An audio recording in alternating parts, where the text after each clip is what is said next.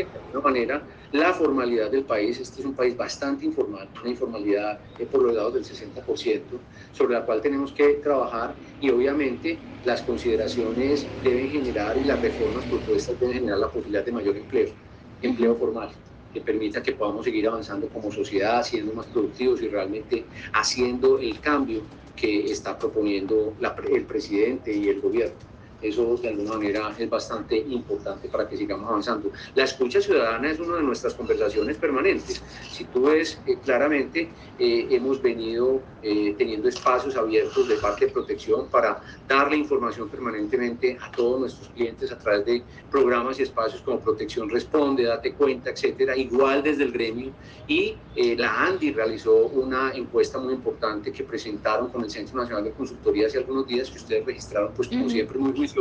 y que empieza a manifestar aquellas cosas que los colombianos quieren. Y los colombianos quieren eh, la posibilidad de elegir, los colombianos quieren ahorrar, los colombianos, por supuesto, eh, tienen unas observaciones muy importantes, eh, ven la pensión como una inversión, tienen elementos de valor muy importantes que tienen que hacer parte de esta comparación. Insisto, una comparación que miren no el corto, sino el largo plazo del país que tenga prospectiva y que resuelva los temas de fondo sobre los cuales hemos sido voceros activos de que realmente necesitamos mejorar el sistema. Perfecto, bueno, ya para desocuparlo o irlo desocupando, la última pregunta es para cierre de este año, ¿cuál es la expectativa en utilidades o en estado financiero? ¿Cuánto esperan cerrar y también en número de clientes?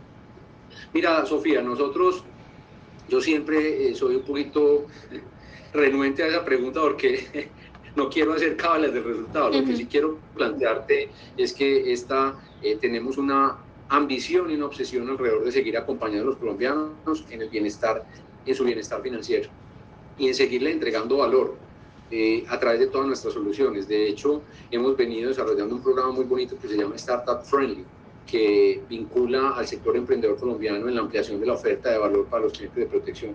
Y allí tenemos muchísimas iniciativas, las conversaciones eh, con los públicos de interés, toda esta nuestra pedagogía alrededor del bienestar financiero van a ser aquellas acciones que nos van a permitir lograr pues, resultados que esperamos sean superiores a los de este año, Sofía, y creo que de cara a cómo empiezan los mercados,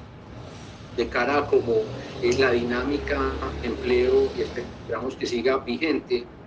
nos permita seguir avanzando en la generación de eh, posibilidades, pues, más que para los resultados de protección, para el bienestar de todos los clientes que atendemos. Ok, y cree que de pronto, no sé, como eh, está la pensional sobre la mesa, las personas digan como, no, pues ya para qué me meto a un fondo privado o todavía digamos que como está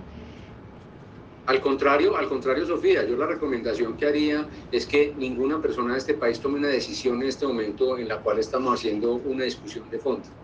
eh, porque puede equivocarse. Y entonces una invitación muy activa que sigamos, eh, lo estamos haciendo, estamos haciendo conversaciones públicas, de tal manera que las personas entiendan bien, interpreten, pero de aquí a una aprobación falta bastante recorrido. Hoy simplemente hay una posibilidad que va a ser discutida entonces de ninguna manera. Yo inclusive invitaría a que todos los clientes de los de protección, pues obviamente estamos cerca de ellos, pero hago un llamado para que las personas en general del país no tomen decisiones aceleradas cuando todavía no tenemos claridad alrededor de cómo va a evolucionar esta conversación.